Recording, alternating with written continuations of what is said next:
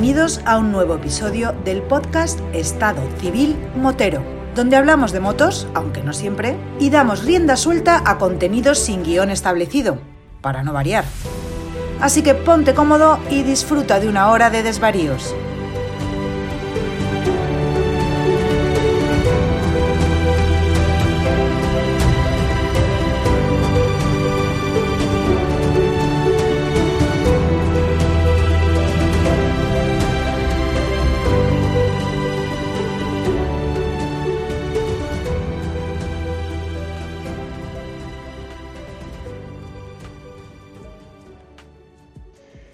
¿Qué pasa, chaval? Hola, ¿qué pasa, Vampi? Buenas noches, ¿cómo estamos? Mi amigo Tano, Tano, el del martillo de Thor. ¡Traedme a Thanos! Esta barba sigue para adelante hasta que no me vaya a la ruta 66, vaya, si Dios quiere. Así que me parece que si no nos dejan salir o no, esto va a seguir creciendo.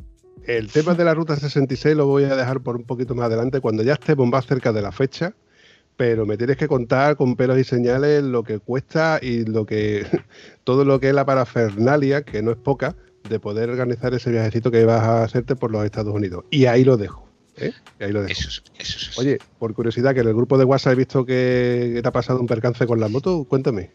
Eh, sí, sí, salió con mi, mi enamorada Valeria, tiene nombre.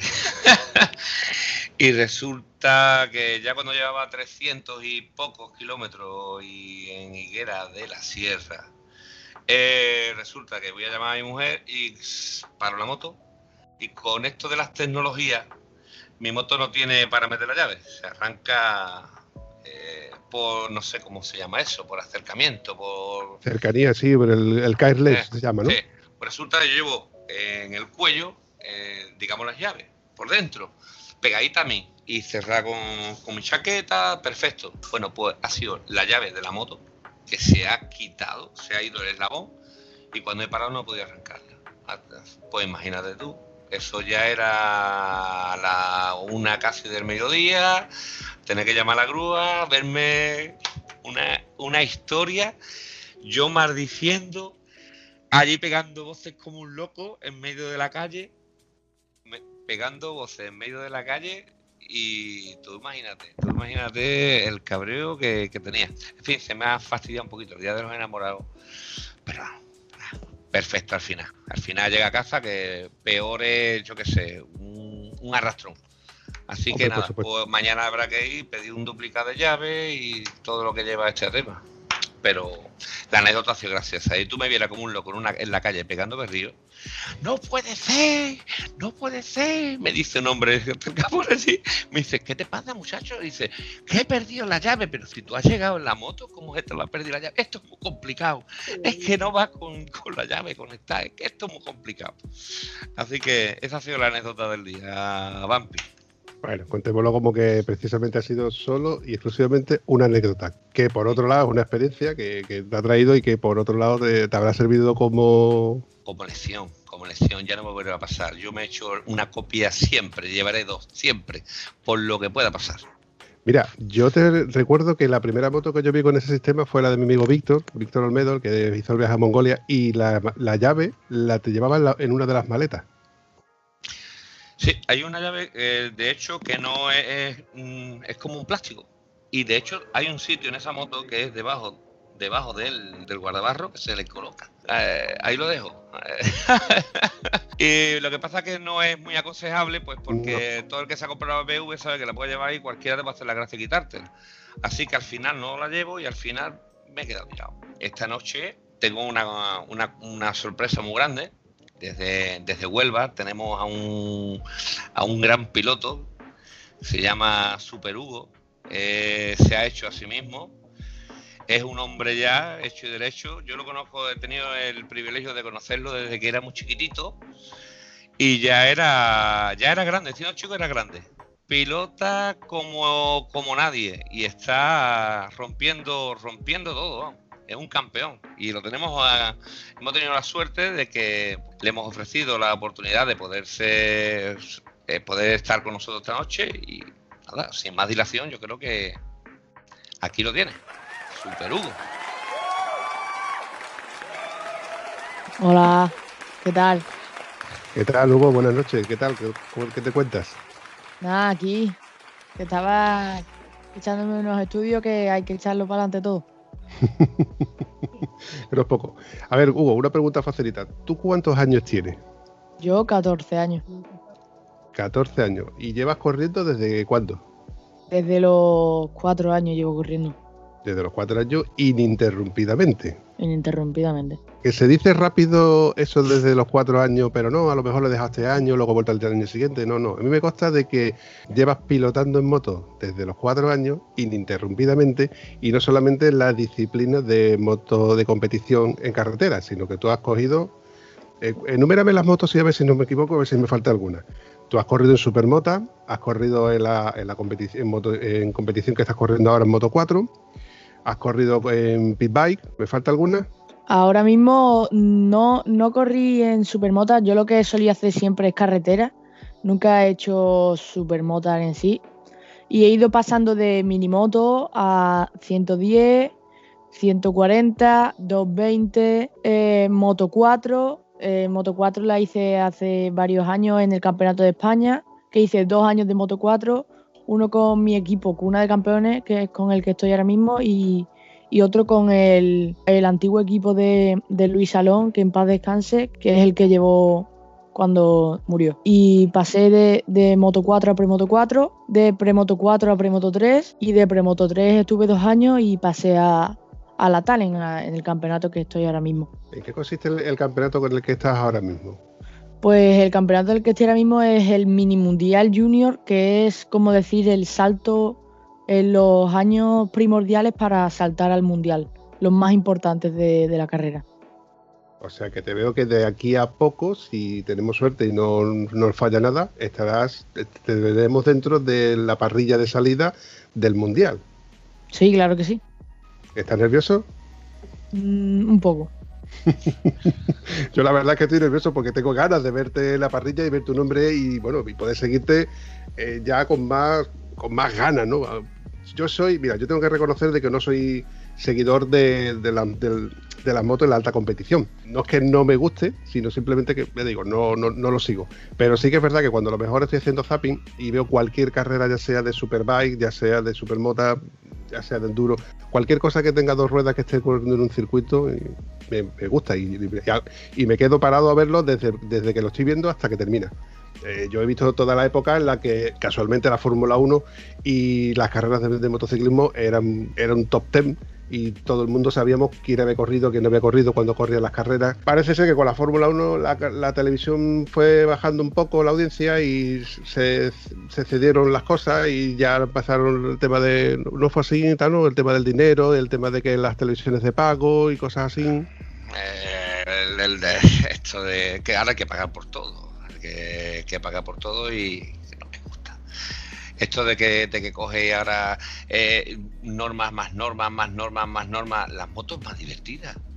Eh, La, eh, la diversión de una moto que se repase, que se repasa y que se que vuelve a repasar, no tiene la Fórmula 1, que sale uno el primero y ya está, y se acabó. No hay más emoción, por lo menos para mí, ¿eh? Cuidado. Sí, sí, Así sí, que estoy, yo- estoy totalmente de acuerdo. Y bueno, Hugo, yo te iba a preguntar, tú en, el, en tu día a día, ¿en qué consiste el día a día de un chico que, que está inspirando a poder correr en moto, en la- a poder llegar a la parrilla de MotoGP, de, de- llegar a las carreras de, de Moto 3, Moto 2, MotoGP? ¿En qué consiste cuando tú te levantas por la mañana y vas al colegio? Yo por la mañana me levanto, nada más que me levanto voy al colegio, que es lo primordial, eh, nada más salir del colegio, después de comer, eh, hay veces que intento ir a entrenar, si no tengo que estudiar o, hacer deberes pa- para el colegio. Y en los fines de semana, eso es una rutina entre semana, pero en los fines de semana, por la mañana, menos el domingo, el domingo hay veces que no entreno, pero los menos, eh, me levanto por la mañana y me voy directamente o a entrenar motocross o a hacer carretera el día entero. Y si hago solo por la mañana, pues después cuando llego a mi casa intento hacer algo de físico o si tengo que hacer algo lo, lo dejo solucionado.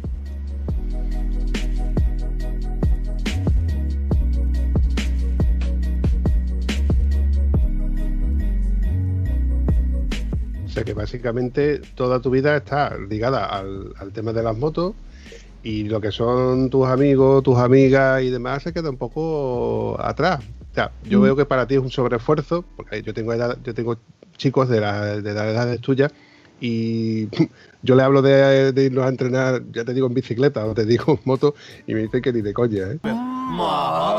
hombre, con propiedad. o sea que por esa parte yo te alabo, ¿eh? que coste de que yo te alabo por, por la constancia y, que te gusta, se ve que te, que te gusta esto de, de correr en moto. Eso de levantarte por la mañana temprano un fin de semana para ir a correr, cuando ya has estado desde una viernes entrenando por la tarde, te tiene que gustar, porque es a mí que soy aficionado a la moto, como le pasa a Tano, nos gusta, nos gusta tener un tiempo libre para poder gastarlo, pero claro, también hay que compaginarlo con lo que es la vida social, la vida laboral y no por ese orden, que eso es otra, para poder coger la moto como, como un hobby, porque para nosotros es al fin y al cabo un hobby, ¿no, Tano? Exactamente. Te puedo hacer una pregunta, Hugo. De media, semanalmente, aproximadamente, ¿cuántas horas ¿Pero qué entreno? ¿Físico o, de moto? Montado en moto. Montado en moto, pues eh, depende de la semana. No, no tengo un horario fijo de, montar en moto entre semanas porque hay semanas que no puedo porque tengo semanas de exámenes, tengo mucha tarea. No sé, suele ser como dos o tres días a la semana, como mucho cuatro porque tengo que también tener en cuenta los estudios a mí me consta de que corréis o entrenáis en una parte de un pequeño circuito que hay en la parte del puerto. Entonces, eso corréis al aire libre, al fin y al cabo. Entonces, también hay que contar las inclemencias del tiempo. Cuando está lloviendo o cuando hace mal tiempo, pues no se puede correr igual que cuando estáis en verano. Y en verano, que con la calor que hace allí, que es brutal, también se corre con otras condiciones que dicen que son bastante más fatigosas. Entonces, aunque tú me digas que son dos o tres días, son dos o tres días echándole bastante, bastantes horas. Más luego fuera parte el fin de semana que creo recordar que corrías con el equipo, ¿no? Claro, eh, si es una semana de carrera, eh, yo desde, mi casa me, voy un martes, un miércoles como mucho, y estoy allí toda la semana entera. Básicamente toda la semana entera. No, no estoy aquí eh, y falto al colegio, pero me mandan las tareas y eso, pero no suelo no suelo quedarme solo el fin de semana de carrera, es la semana entera. ¿Cómo te ha fastidiado a ti el COVID con esto de poder no poder salir de casa, de quedarte en casa, de no poder salir perimetralmente, a, poder entrenar fuera de casa? Pues me ha fastidiado bastante, ya que nosotros solíamos ir a esa zona del puerto donde tú dices, que es las esplanadas del Espigón. Hay una, unas esplanadas allí al lado de la playa que, que las pusieron para aparcar los coches y como no suele, no suele ir mucha gente ahora en invierno y eso, pues nos fastidió un poco porque no pudimos entrenar, tuvimos que entrenar aquí en casa, solo pudimos hacer físico, no tuvimos ningún contacto de ninguna manera con, las motos. Y después cuando, cuando vuelves otra vez a la disciplina, pues es más costoso no, no tener eso que has tenido siempre. Se pierde un poco de feeling, digamos.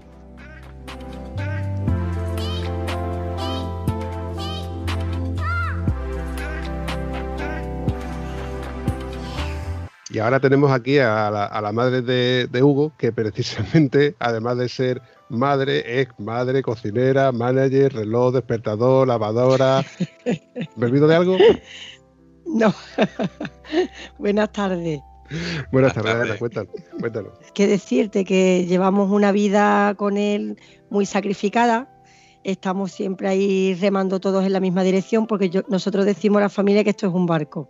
Estamos todos metidos dentro de ese barco y tenemos que remar todos en la misma dirección para que este niño llegue donde, donde va a llegar, porque ya lo tenemos más que asumido de que va a llegar.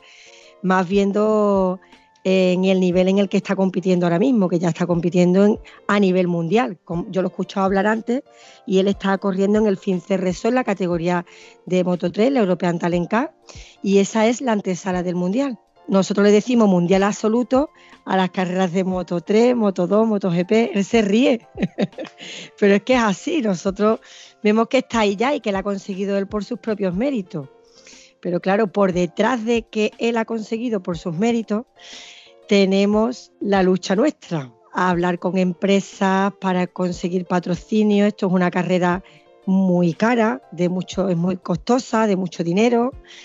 y hay que estar ahí siempre pidiendo a empresas que aporten su granito de arena para que Hugo pueda llegar, que gracias a Dios, consiguiendo muy poco a poco, pero vamos consiguiendo que esas empresas se vayan haciendo un poquito de ayuda, porque esto no es fácil, que aporten su granito de arena. Hay que apuntar de que, bueno, vosotros sois una familia trabajadora. Vosotros trabajáis los dos en casa, más fuera aparte está Hugo y tienes al mayor. O sea, que no soy una persona, no soy persona que seáis adinerada, ni que estéis en el gremio del motor, ni que tengáis conocimientos de. Vamos, y nosotros, por suerte, bueno, más bien por desgracia, no tenemos. Digo, yo diría por suerte, porque no hay mucha, mucha competición tengas competidores, Hugo, en, a nivel de, de, Huelva, pero por desgracia el conseguir patrocinios o conseguir presas del nivel de, del, motociclismo se nos echen una mano es más complicado de que, por ejemplo, si estuviéramos en un Barcelona, que estuviéramos en un Jerez, no sé. Normalmente la cuna del motociclismo está en Barcelona y en Valencia. Ahí salen muchos pilotos y las empresas que están allí se conciencian mucho en este deporte y ayuda mucho la Diputación. De hecho, Hugo ahora mismo eh, está en el equipo de la Cuna de Campeones, que es un equipo de Valencia.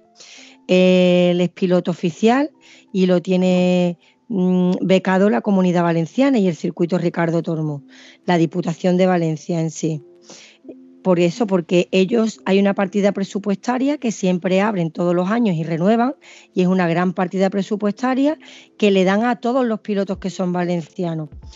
Nosotros nos podemos dar por contentos porque Hugo es un piloto andaluz, pero ellos le ven potencial para que mm, puedan ayudarlo con las becas que le están dando. Llevan dos años, bueno, mm, Hugo desde que empezó en la cuna de campeones siempre ha sido un piloto que ha estado becado y semibecado y le han estado ayudando pero cuando comienzas a ser piloto oficial, porque la cuna es una escuela, la escuela es en la mini velocidad. Luego, una vez que mm, termina la mini velocidad, Cuna de Campeones va seleccionando los pilotos que ellos ven que tienen más talento y que pueden llegar al mundial. Y entonces lo van captando ellos como pilotos oficiales para mm, ir dándoles su salida.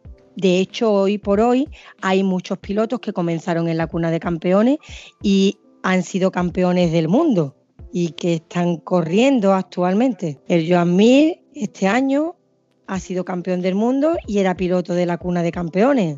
Entró en la mini velocidad, ellos lo seleccionaron como piloto oficial y estuvo corriendo con ellos en el Mundial Junior hasta que han conseguido de que estén ahí en el Mundial Absoluto y haya tenido la gran recompensa que ha tenido por su parte. Es mérito suyo, ¿no? La inspiración de este hombretón que tiene a tu lado, ¿de dónde le viene? Pues mira, le viene de mi marido, porque a mi marido siempre le ha gustado como a ti, las motos, las concentraciones.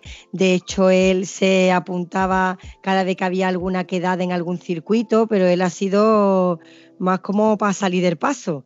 No nos imaginábamos ni mucho menos de que a este niño fuera a gustarle de la manera que le ha gustado y de que tuviera los resultados que estaba teniendo. De hecho, a mi marido le gustaban tanto las motos que cuando empezó mi hijo Quique, era pequeñito, le compró una moto, le compró una mini moto. Pero mi hijo Quique decía que la moto, a él le gustaba el fútbol, le gustaba la pelota.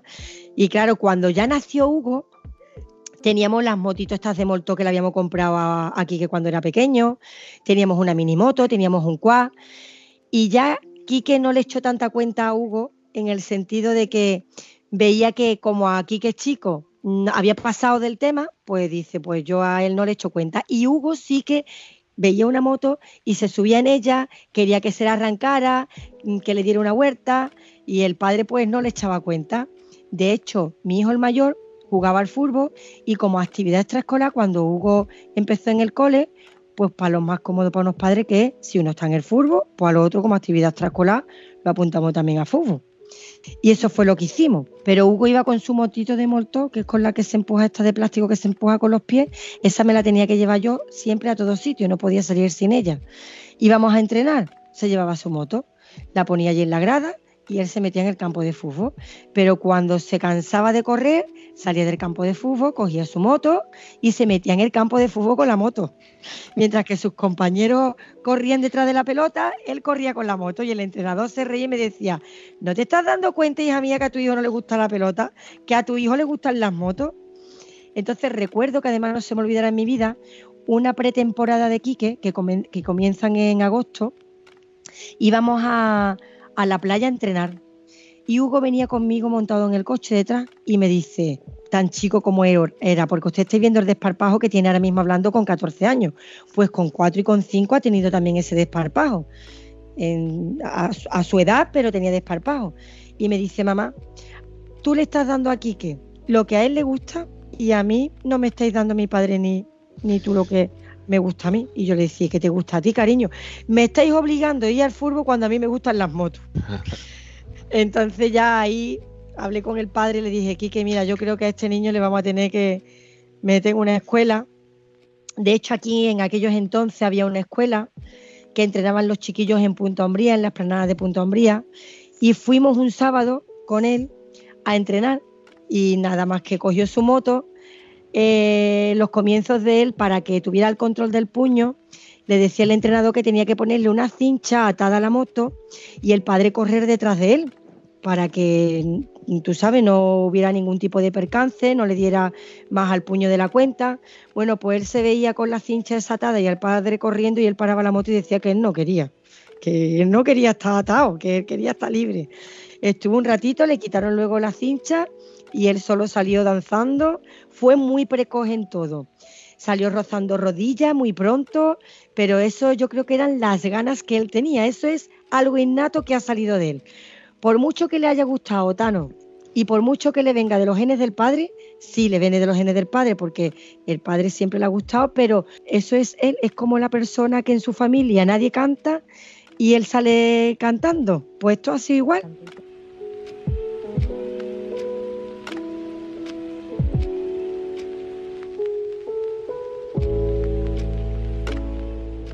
Y claro, empezaron sus comienzos y no nos imaginábamos de que fuera a llegar donde ha llegado. Pero ahí está, luchando y todo con él y como os he dicho al principio, todos remando en la misma dirección. Su hermano se sacrifica por él, su padre se sacrifica por él y yo me sacrifico por él. Eso es así. por favor. Me consta porque os he visto en multitud de sitios luchando de pero a capa y espada como torero como y yo te voy a decir una cosa ¿eh? Eh, a mí no sé se me ponen los vellos de punta eh, ve esa, esa, esa, unión tan grande que tenéis y ese sueño que además lo va a conseguir que yo sé que lo va a conseguir y bueno que ya lo ha conseguido está está está ya el año que viene está ya en moto en moto 3 este hombre Sí, Dios, si, este si Dios lo quiere, sí. Ya este año está en la Talent que es la antesala, como os estoy diciendo, que es Moto 3, es, las Moto 3 antiguas. Bueno, ahora cuando se ponga mi marido a hablar con vosotros, él os va a dar mucha más información porque él entiende más de cilindrada, de categoría y de toda esa serie de cosas. Yo me dedico más a lo que es reuniones con gerentes de empresas para buscar patrocinio, tener su alimentación y tener su ropa adecuada para cada momento lista. Aquí las labores de tanto de la casa como del deportista, cada uno tenemos una asignada. Mi marido se dedica más a tenerle sus motos de entrenamiento puestas en su sitio, mm, arreglada, que haya estado revisada por un mecánico para que él cuando llegue a un karting esa moto no le falle y pueda entrenar en condiciones, a cargar las motos. Y yo me dedico pues a buscar patrocinadores, a hablar con ellos, a presentarles el dossier, mm, a decirles que por favor que se conciencien, que hay un piloto que es onuense, que es muy difícil que salga un piloto de Huelva que ya está considerado como piloto en sí, porque si no, la cuna de campeones o Valencia o la Diputación Valenciana no le darían una beca, porque como os he comentado al principio, los pilotos que suelen salir son valencianos y son catalanes. Llevan dos años para estar corriendo en el Mundial y le están becando que es bastante cantidad, porque lo becan con 20.000, con 30.000, con 40.000, que eso es lo que quisiéramos nosotros que tomaran conciencia los consistorios de aquí de Huelva. ¿Por qué? Porque las temporadas cuestan muy caras. La temporada de, Hugo de este año sale por 74.000 euros, que parece que no, pero es que es mucho dinero.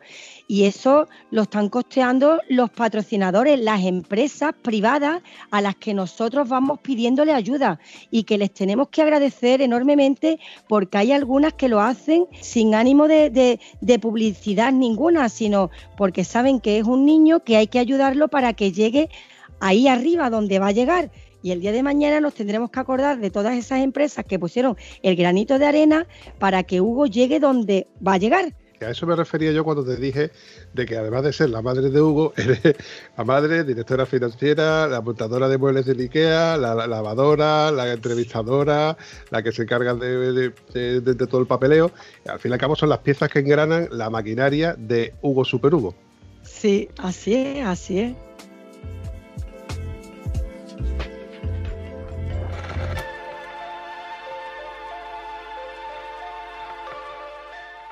Ahora me toca hablar con el padre. Quique Padre, te voy a hacer una pregunta muy facilita. Eh, al igual que con a tu señora, le he dicho de que en esta maquinaria ella es la que se encarga de, las maniobras de levantar a Quique, o sea, despertador, lavadora, eh, la que se encarga de arreglar papeleo, de buscar patrocinadores, de hablar con gente, pero ¿quién arregla las motos? ¿Y las motos? Esto es difícil porque ya al nivel que está Hugo puede arreglar como antiguamente, como las minimotos, como una mini GP, que tampoco la llegaba ya a arreglar. Ahora mismo tenemos varias personas que nos ayudan mucho en este tema aquí en Huelva, que una es Antonio Monkey otra es Juan Boade, que es un técnico ingeniero telemétrico que tenía un equipo en el Campeonato de España de Velocidad, está muy bien considerado, que esto se lo digo a Tano por si cualquier día quiere ponerle un CDI a su moto, ponerla que gane un poquito de potencia, eh, os paso su número porque este chico se dedica a esto, ¿no? Eh, en concreto, y es el mejor ingeniero telemétrico que puede haber en España y vive aquí en, eh, en Ajaraque. Entonces, pues este chico es el que más nos ayuda con los motores, con el tema de la mecánica pesada, ¿no? Como se puede decir. Después el día a día de la moto, pues la, intento llevar yo. Un cambio de goma, un cambio de aceite, el tener las motos cargadas y limpias en su sitio y engrasadas. Vamos a ver, lo más fácil sí lo puedo hacer yo, hasta incluso me da miedo. Ayer, por ejemplo, mira, un, un ejemplo. Ayer estuvimos en el karting de Talavera rodando por la tarde y la suspensión trasera de una KTM 450 Supermota que él estaba llevando no estaba en su sitio. Yo no me atreví a tocarla Simplemente bajé presiones para ver si la moto no deslizaba tanto de atrás, pero ya no me atreví a aflojar el amortiguador porque lo que puedo hacer es empeorar la situación, ¿no? Y a tan alta velocidad el porrazo es grande. Entonces, eh, biencita, déjame como estoy, que por lo menos déjame como estoy. ya llegamos a un nivel que no puedo, no puedo tocar más, no llega más. Soy, no, no, no soy mecánico. Yo he sido siempre el peor enemigo de Hugo, como mecánico. Además de ser su padre, porque, bueno, yo me pongo en tu pellejo, porque yo tengo dos críos también, e intentar de que un niño corras para que sea campeón, pero no corra para no hacerse daño, es complicado, ¿eh? Es muy complicado. Te puedo contar otra también muy fuerte. Que, bueno, yo tengo para escribir un libro, como digo muchas veces, ¿no? El día que llegue Hugo, pues si escribimos las memorias de todo esto, la verdad que tenemos para escribir un libro una en Barcelona en un campeonato de España igual con la minimoto, con las minimotos ya de peso, unas minimotos que corrían por como 130 kilómetros hora, ¿no? En un niño con 6 años montado encima. Y me decía durante toda la noche de los cronos y demás, papá, la moto no tiene freno, la moto no frena. Y de hecho era cierto, la moto no tenía freno delante. Y me llevé purgando la moto desde las 12 de la noche a las 6 de la mañana, el freno. Cuando yo pensaba que ya tenía algo de freno, lo saqué a pista al día siguiente y de hecho la moto no frenaba. Y, tenía la pole, ese día tenía la pole. Y se, y se posicionó en parrilla el primero diciéndome, papá, llorando con las lágrimas, con 7 años, 6 años y pico. La moto no frena. y le digo, pues mira, podemos hacer dos cosas. O te sales de la parrilla y montamos la moto en la Mercedes Vito y nos va para Huelva, o corre la carrera sin freno. Tú me dirás. dice, no, yo corro, corro. Y digo, pues venga, tira. y corrió la carrera y ganó sin freno. Y ganó sin freno, en Barcelona, en Alcarrás. en Alcarrás. Así como muchas, gente, ¿eh? te puedo contar muchas de esas, muchas de salir con una rueda mal montada, de salir la cadena, de bueno, de, perder infinidad de carreras y de hacerle estragos en la moto. Y esto se soluciona con una arandela, no te preocupes.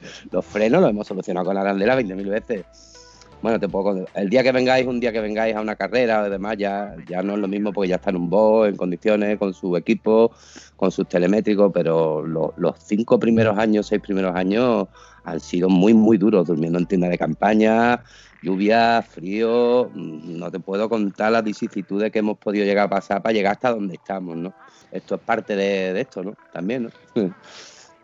Esta es precisamente la parte que, me gusta que, contéis vosotros, porque esta es la parte que nadie conoce, a no ser que, vosotros lo contéis y que, os escuchen a vosotros contarlo. Porque nosotros, los mortales que vemos a los super a los superpoderosos que corren en MotoGP, eh, porque siempre estamos hablando de MotoGP porque es el, el, zoom, ¿no? Es lo máximo, ¿no? Cuando vemos a Pedrosa, vemos a Valentino y demás, no, no sabemos cómo han empezado ellos. Vemos dónde están y lo que han conseguido, pero no vemos qué es lo que está detrás de, todo ello. Y en eso me refiero a sus padres, su hermano en este caso, y, todo lo que lleva por delante. Dormir en tienda de campaña, madrugones y colacao, por, y, colacao y, y tira para adelante. Tira para adelante y punto. Y ya te digo, y los que tienen más suerte que sus papis a lo mejor son mejor posicionados, como yo digo, ¿no? Porque al final de cuentas nosotros seguimos siendo una familia humilde, ¿no? De trabajadora pero normalmente nos encontramos puertas de pados para adentro, tú no escuchas la crisis, porque suelen ser casi todos extranjeros, vienen muy bien acaudalados, tienen el bolsillo lleno, y entonces allí se habla de 200, 300 y 400 mil euros, como el que habla aquí de 4 o 5 euros. Nosotros vamos con una caravana vieja, con una furgoneta vieja, a las carreras, con mucha alegría, mucha ilusión, pero a final de cuentas somos pobres, ¿no? Y entonces es mucho más fácil llegar con dinero, porque aunque no tengas el talento que tiene Hugo, si tienes la pasta suficiente para pagarle una gran estructura, sabes que va a subir al mundial sí o sí, ¿no?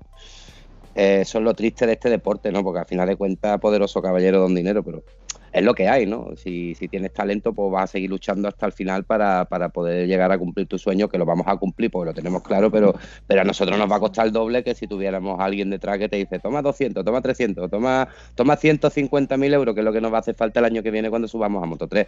Son 150 mil euros correr con una moto medio en condiciones, ¿no? Que es la misma moto que se corre en el Mundial de Moto 3. Una KTM oficial va a ser 150 mil euros mínimo. Entonces, pues ahora mismo tenemos la cabeza puesta que yo esto no lo debería de hablar delante del piloto en eso 150.000 euros. Porque mira, este año los 75.000 más o menos los vamos a intentar librar. Pero el año que viene 150, como no venga alguien gordo, venga una gran beca o venga un equipo en condiciones que nos diga vámonos, pues va a ser difícil, ¿sabes? va a ser difícil, pero bueno, que también lo vamos a salvar. Si lo vamos a salvar todos los años, lo salvaremos este también. Vamos a ver. No, estoy viendo de que no pierdes la, no, no pierdes la ilusión, ¿eh? Hombre, no, ya después de este punto donde hemos llegado, como tú comprenderás, rendirse ahora, si yo lo obligo a él a no rendirse todos los días cuando no llega unos tiempos en un circuito o cuando se cae y lo veo lesionado y se quiere montar una moto con un brazo roto y se vuelve a montar a la semana con un dolor inmenso infiltrado, yo voy a decirle que no vamos a subirnos en una moto porque no tenemos el dinero suficiente, ya me lo buscaré o atracamos un furgón blindado, algo, algo haremos, algo haremos. lo que haga falta. Lo que haga falta, pero este niño llega al mundial y representa a Huelva como sea, ya te lo digo. Es que sería el segundo, el tercer andaluz, ¿no? Por este caso, ¿no? Ahí hay dos o tres andaluces que están en la punta del candelero y uno de ellos es él, ¿no? Ha ido un par de sevillanos y está Hugo, ¿no? Y yo creo que de los tres, pues quizás dos, o quizás los tres puede ser que suban después de, los dos caditanos que han subido, que uno fue eh, el antiguo que estaba con, Cardoso, no me acuerdo, Bonilla, no, otro. Sí, Bonilla, Ismael Bonilla. Eh, sí, y no, Ismael Bonilla. Y ahora está Marcos Ramírez, ¿no? Que está ya en Moto 2 pues ahora ya sería Hugo o el chaval que entre, que será David Muñoz, Hugo o Rueda. Lo más seguro que son estos tres chicos los que van a entrar de Andalucía. Y es muy difícil, ¿no? Y si es de Huelva, pues todavía, oye, pues sería un gran orgullo, ¿no? Ver a un chaval con la bandera de Huelva, que ya nos ha pasado Montmeló cuando hemos ganado, que nos hemos ido por el camino diciéndonos el del circuito, oye, mira, que sabemos que viene tu hijo a correr en la categoría de Premoto 4 y tiene todas las papeletas para quedar primero. No quiero ver una bandera de España puesta en el circuito de Montmeló, ¿eh? Bueno, pues no te enfades, yo saco la de Huelva, no. Es que como saque la bandera de España con la que estás liando la independentista, te descalificamos al niño. ¿eh? Le digo, manda huevo, tío, perdón la expresión, manda huevo. Pues sacamos la de Huelva, te pasaré la foto un día, tal, Y te pasaré con el primer puesto con la bandera de Huelva por lo alto diciendo, yo no saco la española, pero la de Huelva la saco. y así fue, así fue.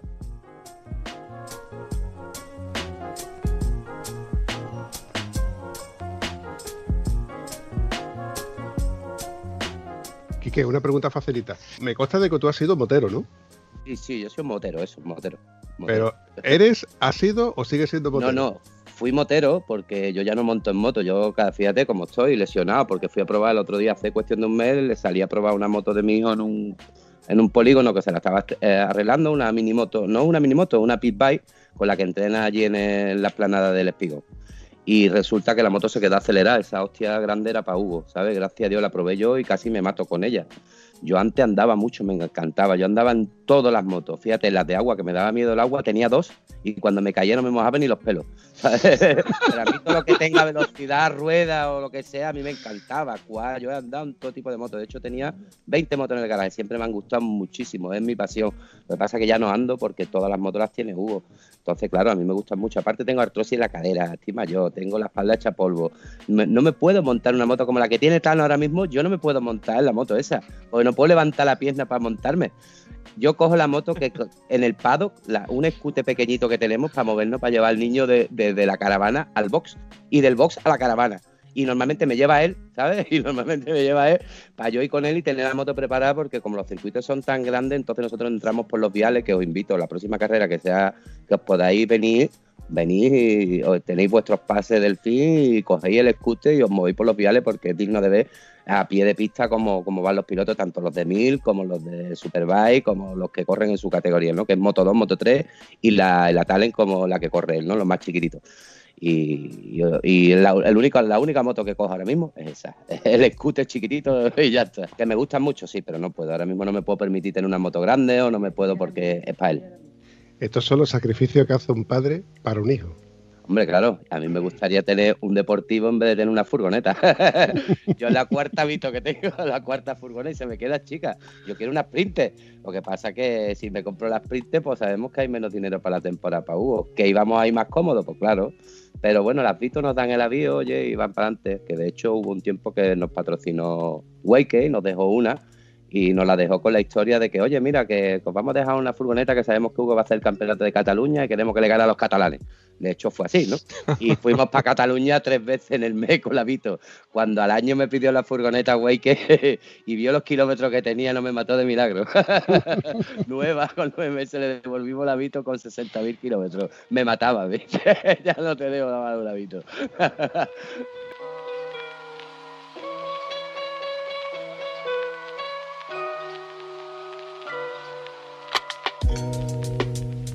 Una cosa que te voy a decir referente a la moto de, de Tano, que dice que la moto de Tano que tú no puedes. Esa moto es, de mari- es una mariconada. Tiene La que cojones. sí, las, las trail, tío, yo no sé. Son cómodas, pero no sabes si valen para un roto o para un descosido. Al final de cuentas, dices tú, la- ni la meto por campo ni la meto por carretera. Sabía, mira, Yo llevo- una custom, Tano, cómprate una custom. Le gusta, le gusta, pero por otro lado sabe que con Augusto no puede hacer lo que hace con la trail. Y yo llevo tiempo, eh, meses intentando arrastrarlo para meterlo un poco por carriles, pero se envalentonó y no tuvo una sensación muy, muy buena, ¿verdad, Tano? No, no, no, no. Ah, mira, yo, yo te digo, eh, yo tengo dos prótesis de cadera, eh, cuidado. Yo tengo dos prótesis de cadera, pero el ansia, el ansia viva de coger la moto es mucho más grande. Eso es como, eso se lleva aquí, en La el DN, en la sangre. sangre, en la sangre. Y ya está, ya está. Hay que, hay que aprovechar cada momento. Y por eso te fuiste a la moto que más fácil fuera de manejar, a la R1250 GS. Eh, el, cen- el centro de gravedad. Polivalencia moto- pura, No, polivalencia no lo pura. vaya, no, lo vaya, no lo vaya a creer, pero el centro de gravedad de esta moto está muy conseguido. Y, y pesa poco, aunque pese mucho, pesa poco. Por lo menos para un tío de 1,95 con 130 kilos como yo. Yo, Tano, pues mira, yo te hago más con un tipo café race de esta gorda, gorda, gorda, ti- tipo MT-01, Suzuki, esta, la, la- como la que tenía Dani Suku, un bicharraco de eso bien puesto con una rueda atrás súper grande, ¿sabes? Tipo café race o, o naque, ¿sabes? Y transformar para ti, ¿sabes? Más que una moto más de, de calle, ¿sabes? Como, como las GS, que yo no la veo fea, que a mí me encantan todas. A mí las motos son como las mujeres, me gustan todas. Todas, todas, A- a- todas, le- todas. Me gustan todas, hasta la Todas, de uno cuando todas, no es de uno. Ahí está, ahí todas. A mí me gusta hasta la del Tano, digo, la moto. la moto. Y, pero que le pega al Tano, ya te digo, tío, una, una Diabel, una Ducati Diabel, ¿eh? No, Sí, no, Hugo, una, una Diabel pintada negra, ¿eh? Para el Tano, tío, yo lo veo así más, Un- Una moto tocha, tío, para un tío grande como él, una moto tocha para un, tocho. pa' un tío tocho. Lo voy a pensar, no te pienses tú. Ah, No si no, tú puedes pensar. tener dos en el garaje, Tano. Tú, tú podrías ser polígamo moto. Polígamo de moto, tener dos, tres, cuatro motos en el garaje. Y no te iba a pasar nada. Una para cada ocasión. He tenido, he tenido, las he tenido, pero al final me decanto. Al final te- me, me gustaba compartir más con esta y la- Esta es la que mejor sensación te daba. Siempre uno pasa más ratos con la que mejor le va. Eso es así. Hombre, por favor.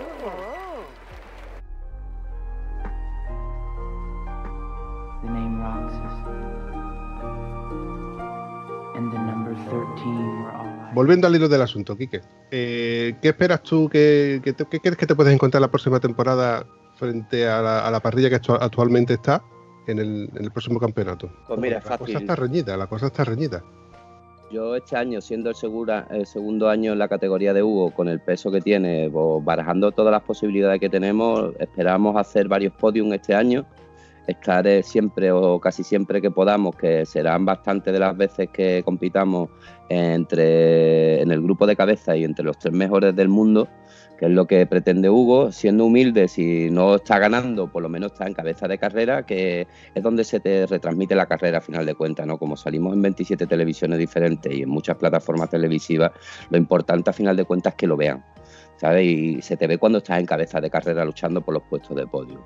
A final de cuentas eso, teniendo los resultados el año pasado, aunque no le de ver la jugada, hizo récord de circuitos Motorland, que eso queda para los anales, ¿no? En carrera, hizo una remontada que llegó a la cabeza. Eh, esos son los, los momentos que tenemos que disfrutar, ¿no? Siempre se gana, hay veces que se gana y otras que se aprende, ¿no? pero también tenemos un- una baza a nuestro favor. Este año el equipo viene revenchinado porque ha sido varias veces campeón en esta categoría y el año pasado Jorge Martínez Aspas nos pasó por encima tanto en moto como con pilotos y demás y entonces Julián Miralles, que es de allí valenciano igual que es el director del equipo, la verdad que está un poquito mosqueado con el tema y ha apostado este año mucho por Hugo, por un valenciano. Esto es como un chiste, habemos tres pilotos en el, en el box, un valenciano, un vasco y un andaluz. ¿sabes? ¿sabes? Y entonces está apostado creo que por tres buenos pilotos con, con unas motos muy rápidas. Eh, hacer unos cambios bastante drásticos y radicales en, tema de freno, en tema de escape, sistema de, de telemetría también vamos a meter algo más fuerte de lo que teníamos el año pasado. Entonces, cuando meten mejoras al año siguiente, eso se nota mucho, ¿sabes? Si eh, llevamos los motores más frescos, eh, este, este campeonato Costa son monomarca y somos todas las motos son chasis Honda y motores Honda. ¿Qué pasa? Que los motorcitos estos son los primeros que salieron cuando se hizo el campeonato de que pasó de 125 a Moto 3. Estos motores cuando no tiene, cuando tienen más de 300 kilómetros, 400 kilómetros empiezan a bajar de, re- de rendimiento muchísimo. Entonces que hay que echarle mucho dinero, tener muchos motores nuevos, muchas piezas nuevas, siempre hay que estar liado con los motores. En el momento que este hombre se ponga las pilas con este tema, que ya se ha dado cuenta de cómo hay que hacerlo, pues lo más seguro que este año pues estemos más arriba que el año pasado y que nos traigan muchos trofeos y nos vayamos allí al burger de los hermanos Rodríguez y lo celebremos. Me cago en la leche. Eso es así. Cabeza. a barra libre. ¿Quién lleva las redes sociales, Quique? ¿Tú o tu mujer? La llevamos entre los dos, lo que pasa es que esto es una guerra viva, porque ya el niño se está metiendo también de por medio y es una guerra tres, ¿sabes? Porque el niño antes no opinaba ni decía porque era un niño, pero ahora ya como es un medio hombre, pues claro, esta foto no me gusta, eh, esto no lo ponga que en el Instagram, eh, el hermano también que el espabilado, que es el que más entiende. Aquí todo el mundo sabe, ¿sabes? Pero al final de cuentas la llevamos entre la madre y yo. ¿Por qué? Porque parece que no, pero hoy en día las grandes marcas que lo patrocinan a él, que hay dos o tres, que es por ejemplo los cascos Scorpio, que a nivel mundial, la plataforma Italia, las gafas 41 igual que tenemos que llevar en el PAD, unas cuantas de marcas así esti- estilo mundial, lo que quieren son likes y lo que quieren son mucho movimiento en las redes sociales de, de, de, de sus movimientos, de cuando va a entrenar, de que haga fotitos con sus botas puestas, con sus cascos, con sus historias. Y esto es complicado, ¿eh? porque es otro trabajo más añadido al que tenemos. Entonces, claro, nosotros lo intentamos hacer lo mejor que podemos, que somos unos negados, porque la- somos unos negados, porque ya ellos entienden más que nosotros. Pero más que nada, la Madrid. Ahora mismo acabamos de hacer una publicación de, de los cascos que les han llegado de este año, que le llegan cuatro cascos, más la visera, todo el material de casco, ¿no? Y Hugo no le gustaba la foto que le hayamos hecho en el garaje. esa no, esa no. Ponme la otra, me cago en la leche, niño, la otra. Pero es que lleva razón, es que una te puede dar más like, otra no sé qué, y al final de cuentas ese es el futuro. Ese es el futuro. Sí, por desgracia el tema de las redes sociales, como vende tantísimo entre sobre todo los chavales, que son los que les gusta el tema de, de quedar bien en las fotos, pues bueno, Instagram ha hecho mucho daño en comparación con Facebook. Y Facebook lo que pasa que para mí es un sitio donde suelen estar las cosas, la- las noticias y las desnoticias. Eso. Pero sí que es verdad que es, la puerta por donde todo el mundo va a acceder a, por ejemplo, a lo que vamos a, a comentar ahora. ¿Dónde podemos encontrar en las redes sociales a Hugo? Mira, pues eh, en Facebook, por ejemplo, está en Super Hugo, su página Super Hugo. Antiguamente teníamos una página web que era superhugo.es, pero el informático que no la llevaba se quedó un poquito quemado de la historia porque había que trabajar mucho y no se cobraba tanto, ¿no? Entonces, lógico que lo dejara. Y después en Instagram es Hugo Millán-22. Hugo Millán-22. Esa es su página de, Instagram, donde él, cu- él cuelga sus historias, donde eh, compartimos casi todas las cosas que publicamos en principio en Facebook, que es la página principal suya, y después las pasamos a Instagram. Seguidores en Facebook, pues 5.000. Eh, en Instagram, pues todavía 2.000, 2.000 y pico. No son suficientes para... 1.300 tenemos en Instagram, me está, me está Hugo. ¿Qué pasa? Que necesitábamos muchos más, ¿no? Claro, eh, no las movemos como, como la debemos de mover, porque al final de cuentas las, grandes empresas vienen cuando te ven con más de 10.000, 15.000 seguidores, 20.000 seguidores. Entonces las empresas dicen, ostras, pues este tío mueve 20.000 personas, ¿no? Cada vez que pone una publicación. Facebook, por ejemplo, a nosotros nos ha ido muy bien cuando no llegó Instagram tan fuerte, porque hemos llegado a tener una publicación de Hugo hasta cuarenta y tantas mil visualizaciones, ¿no? Porque tuvo su boom y, se veían muchísimas personas, 32.000, 28.000, 12.000, 12.000 personas han visto que yo he publicado que he estado con Tano y con él haciéndome una foto. Coño, me cago en 10, pues son muchos tíos, ¿no? 12.000 tíos, ¿no? ¿no? Los reunimos todos y yo creo que llenamos un cuarto del estadio del Recre, por lo menos, ¿no? Con 12.000 tíos.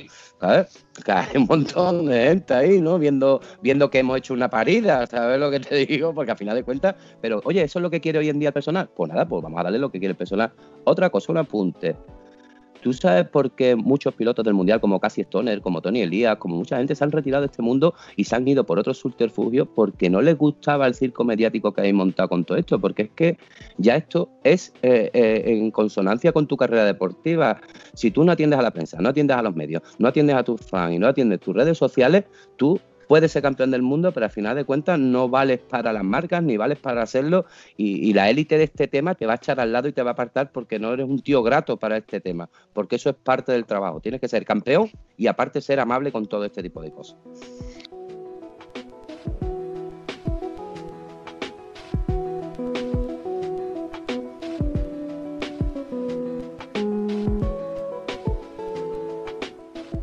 Yo siempre he dicho que los pilotos eh, tienen dos vidas. Tienen la vida cuando están encima de la moto y luego la vida de la salsa rosa, que es cuando se bajan de la moto. Por desgracia es así. Aparte, es. es- además esa parte en la que el piloto cuando se baja se quita el casco y luego eh, hace la rueda donde se entrevistan a todos y cada uno de los periodistas que le están entrevistando y bueno, eh, nada más que por eso te tienes que saber mínimo dos idiomas. Que por cierto, Hugo, ahora con 14 años, pues se tiene que estar aplicando bastante bien con el tema de, de los idiomas. Yes, he speaks English. I speak uh, very well. My English is very bad uh, than, than her, than his, but but I speak it too in the paddock. Hugo, Hugo habla chapurrea, Hugo chapurrea, yo hablo tres, hablo chapurreo el italiano, hablo bastante bien el inglés con los americanos y con los ingleses, y el portugués perfectamente, y el brasileño no- ni te cuento. Qué va, hombre, broma. El inglés muy bien, la verdad que muy bien. Y Hugo lo lleva muy bien porque lo tenían patrocinado desde pequeño en la escuela de idiomas por lo mismo, porque saben que es que si no hablas inglés en el pado no te puede, no, es que no te quieren. Tú puedes ser el mejor piloto del mundo que como no te sepas transmitir con tu telemétrico en inglés, no tienes cabida en el box, vas fuera.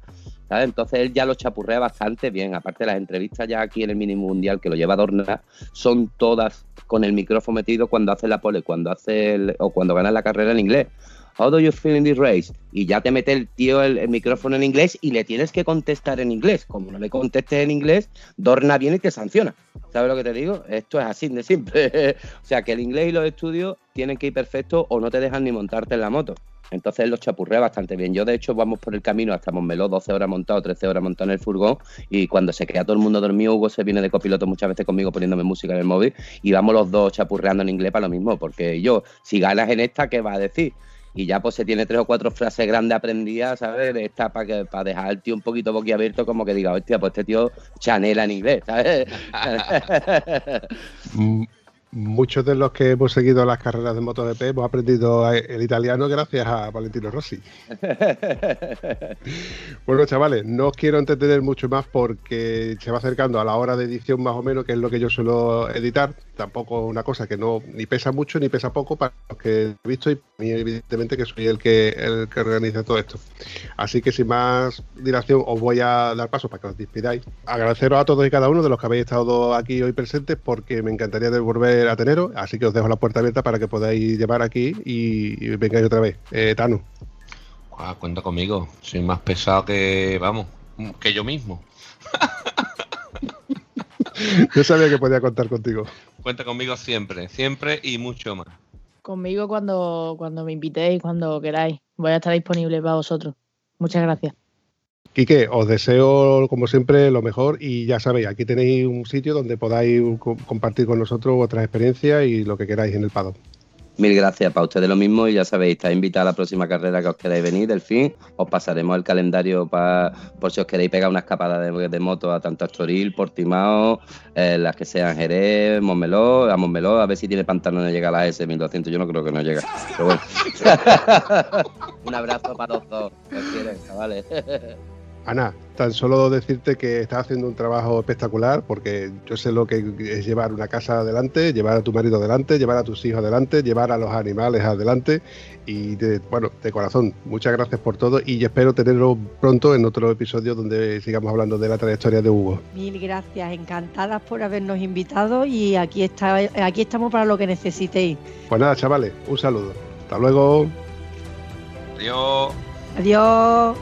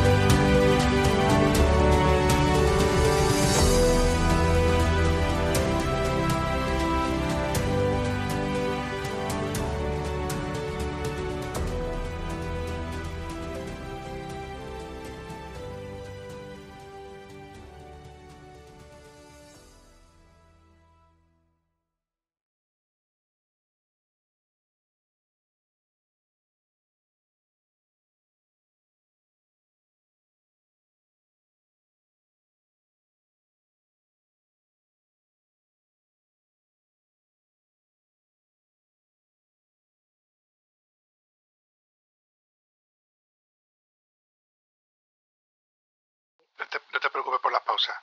Tano, ¿qué te tengo dicho de la mano? Que te he visto respirar para, para decir algo. ¿Qué te tengo dicho de la mano? Levanta la mano. Ha bebido agua. Aquí venimos, aquí venimos a pasárnoslo bien, nada de estar tirado, nervioso, No, no, no, aquí venimos a pasárnoslo bien, ¿vale? No, aquí, aquí es que mi Hugo se está riendo al lado mía y no me deja pensar. Estoy, porque como estoy con los cascos. Estás pendiente de él y de nosotros. Claro, estoy pendiente de él vuestra, entonces no me deja hacer nada. eh, por culo. Dile que luego le va a tocar escuchar, eh, te va a ponerse los cascos ahí y lo voy a poner nervioso. Claro, dice, dice que luego te va. Yo, pero yo me he puesto aquí tranquilita, mi bola. Pero yo, bueno, pues yo ahora luego te voy a echar cuenta a ti a ver si te pasa igual. Pero te voy a decir una cosa ya sobre la marcha, Ana. Me está dejando impresionado que tiene tablas, ¿eh? Tiene tablas hablando. tiene ¿Sí? soltura. Sí, sí, sí, sí, sí, tiene soltura. Yo, yo he entrevistado a gente con mucha más edad, evidentemente, gente que está en el gremio de en el gremio de tratar con gente y no tiene las tablas que tiene Hugo. ¿eh? Sí, Hugo tiene soltura hablando, sí, tiene 14 años, pero eh, está muy disciplinado y este deporte a los niños le hace madurar mucho. Y tiene muchas entrevistas, ¿eh? Ya Hugo tiene tiros ya en de entrevistas. Él no se pone, no se pone nervioso delante de una cámara. El verás. sí, pero él habla como si estuviera hablando con un colega, vamos, le da igual. Tú sí entiendes, cariño mío, claro que entiendes, pero que mm, papá entiende todas las categorías de la cilindrada, de la potencia de las motos. Ahora me toca hablar con el padre. ¿Está por ahí di- disponible? Por supuesto, espérate un momentito. Descuida. Quique, Quique, te toca hablar, ven. Porque, hablamos todo, esto es, No ha explicado de que es- yo no es sirvo co- para hablar. es yo- coloquial, es coloquial. Toma, venga. Buenas tardes, noches. Buenas tardes, Quique. Buenas, buenas tardes. Quique. Yo no me dedico a hablar, yo me dedico a cargar motos y a arreglar motos y eso. Yo no me dedico. básicamente eso es lo que me vas a contar. Buenas tardes, contadme, a ver, ¿qué queréis que os cuente? Os voy a decir un, un popurrí de trabajo de, de un niño que, que lleva como 7 8 motos todas rotas, tartánicas, con arandela, con abrazadera. Mira, os voy a decir una cosa, yo no me lo esperaba, yo no me esperaba que me lo, me lo fuese a pasar también como me lo estoy pasando.